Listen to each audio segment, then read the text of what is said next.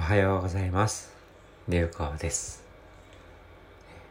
今日は10月3日ということで、実はちょうど1年前にインドナグプールで特度をさせていただいた日ですね。という意味では、まあ、小野優子としては誕生日にあたる日になるわけですが、まあ、永遠の0歳児とでも申しましょうか。あ死ぬまでですね、えー何歳とかもなく、0歳児のようにですね、何者でもない存在で居続けたいなと思っております。という流行からお届けする今日のポッドキャストとなります。えー今日はですね、えーいろいろとまた今日もいい時間をいただいたわけですが、えーまあ、まず、朝ですね、金沢から東京に戻ってきまして、戻ってきたというか、東京は戻る場所ですらないんですけれども、東京に参りまして、えー今日はですね、えーお昼にお接待の約束がありました。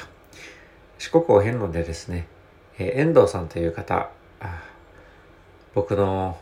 四国のお遍路に一緒に歩きたいということで四国まで来ていただいたんですが、残念ながら自分がお遍路早く終わりすぎてですね、えーお遍路を自分が終えた後にですね、えー香川でうどんの接待を何軒かしていただいたあ遠藤さんがですね、東京でとてもおすすめする、東京で唯一香川のうどん屋に並べるかもしれないといううどん屋さんにお接待したいということで、えー連れてきていただいということでおっしゃっていただいて、で、そのお接待に参るべく神田に参りまして、で、まあ行列がすごい長いんですね。初めて知らなかったお店だったんですけども、有名店のようですが、丸香さんという神田のうどん屋さん。丸に、えー四角の丸の丸に香ると書いて、丸香さんですが、えーとても並んでいてですね。で、並んで遠藤さん待っていたらですね、突如ですね、僕の大親友のジャズピアニストの永田ジョージが現れてですね、おっすと。で、ああ、なんで？と言って、ふと思い返すと、その遠藤さんを紹介いただいたのは実は永田ジョージだったっていうことを、まあ、すっかり忘れていたんですけれども。で、もう、永田ジョージ、おおと思って、あんま驚かないね、と言われてですね。まあ、あのーなんて言うんでしょうか。常時なんか瞑想に近い状態の自分がいるので、何かですね、物音がトンとかだったり、意外なことが起きても、流す訓練をしているせいか、あ、永田ジョージだねっていうような反応で、彼としてはちょっと物足りなかったようなんですけども、ごめんね、ジョージ。えーということで、永田ジョージが現れてですね、ああ、そういえばそうだよね、と。遠藤さんのお紹介いただいてありがとうね、と。で、肝心の遠藤さんはお子さんが熱を出してしまったということで、本当はあの遠藤さんも来て、遠藤さんとしては永田ジョージもサプライズで登場するという予定だったそうなんですが、永田ジョージと二人でですね、で永田ジョージが代わりに、遠藤さんの代わりに僕にうどんを接待するというところから、まあ今日の昼は始まりまして。で、神田は久しぶりに参ったものでして、僕がバンテージ、笹井商人と日本笹井商人のインドの旅、いや、日本のアンギャの旅で随一させていただいたときに、いくつか古本屋にも入って、古本屋で、まあ、仏教書、仏教だけじゃないんですが、えー昔の今はな亡き絶版となった本の魅力というのに、えー教え、魅力というのを教えてもらって、で、神田だったらいい本屋があるに違いないということで探してみて、で、あるんですね。東洋堂書店さんって、まあ、仏教の古書を求めていらっしゃる方にはもう、今更当たり前だよと。お前が何も知らないんだよということで、はい、おっしゃる通り何にも知らない、ただのハゲ坊主なんですが、えー行ってみたらですね、沼ですね。本当はあの、そこに住みたい、住めると思うような、まあ魅力的な本たちがたくさんあるわけですね。でもう本当に文字通りですね、何時間か、もうすべての本のタイトルを全部チェックして、読みたい本がいくつかあるわけですね。もちろん読みたい本たくさんあるわけですけども、キリがないので。で、その中でも、あ、これは欲しいと思う本を見つけてですね。で、まず値段を見るわけですね、当然。私、あの、まあ、自分には基本お金を使わない生活をしておりますので。で、まあ、いいお値段するわけですね。で、一冊買わせていただきました。150円の本で。えー、これは、まあ、なあ上原武さんという僕が一番最初に仏教との接点を生んでいただいたあ方でして、その方も、と、まあ、何名かで書かれている本ですが、えー、宗教の自殺という、まあ、ちょっとセンセーショナルなタイトルで、まあ、オウム真理教事件などについて語るというような本で、これは非常に興味深いなと。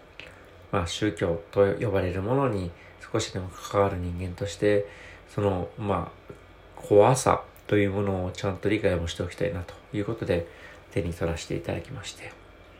で、これはですね、150円だったので、えー、まあ、Amazon 等でもチェックして、Amazon 等よりもはるかに安いということで、買わせていただきました。で、もう一つ、まあ、何冊かあった中で、一冊最後までものすごく悩んで、何度も手に取って中を見返して、ああ、いいこと書いたら面白そうだ。これは学びになって、自分が読みたいというが欲、自分の欲なのか、それももちろんあるだろう。でも一方でこれを読むことによって、自分が得た学びを皆様にもお届けできるならば、これは自分だけの欲ではないのではないか。であるならば、皆様に使うべきお金も使ってもいいのではないか。だからと散々悩んで、結局買わなかったんですけれども、えー、初期仏教の修行論という、う田中さんという名前を忘れてしまいましたけど、すいません。えー、定価がですね、そもそも当時の定価が1万6000円。40年、50年ぐらい前の本なのかな。で、売り値もですね、今の売り値も1万6000円なんですね。なので、まあ、数十年前で今は存在してない本で1万6000円。で、ネットで見ると2万円台とか4万円とかで売ったりもされているので、まあ1万6000円っていうのは適正価格というかお買い得なのかもしれないんですが、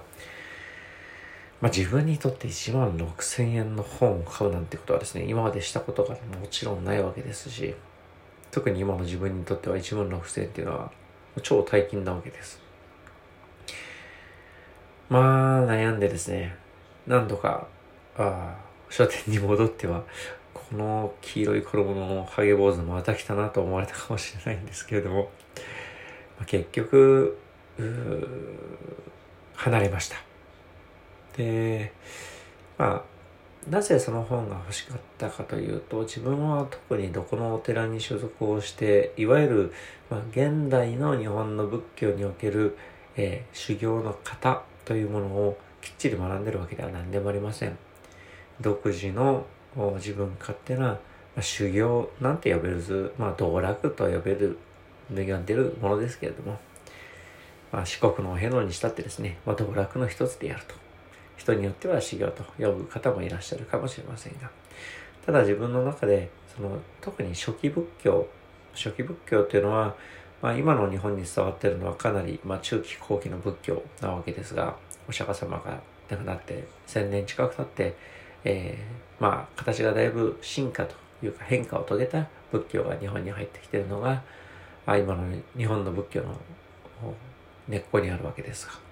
お釈迦様の時代にそもそもどんな修行が行われていたのか、そこにおいて戒律はどういうものだったのか、そしてその戒律のがなぜ生まれたのか、その背景、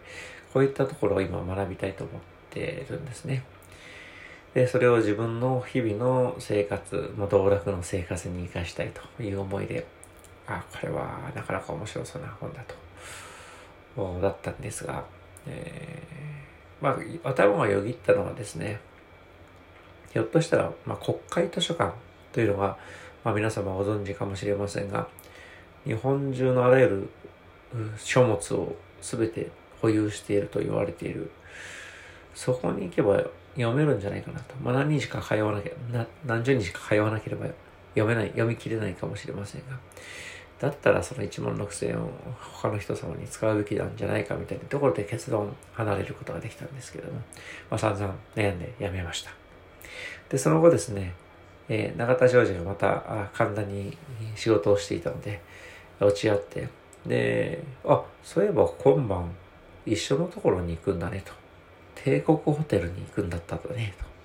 ということで、二人で神田から帝国ホテルまで歩いて、えー、永田ジョージと歩いてきまして。で、今日はですね、まあ、とあるパーティーに自分もご招待いただいて、永田ジョージはピアニスト、演奏側としてお呼びいただいたと。で、まあ、僕の、まあ、前世なんですが、高校の先輩の方が、まあ、ペルシアンギャラリーという帝国ホテル、帝国プラザホテルの中でペルシャ絨毯の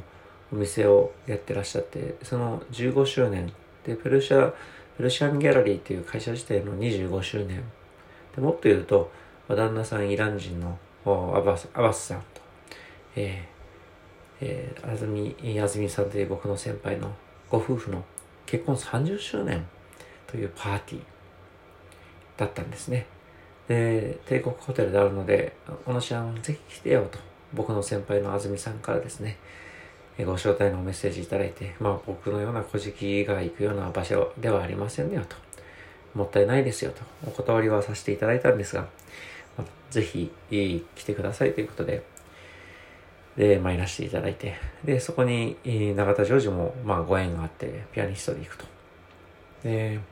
まあ行ってみたらですね、驚いたんですが、何百人の、しかも着席の大パーティーですね、帝国ホテルで。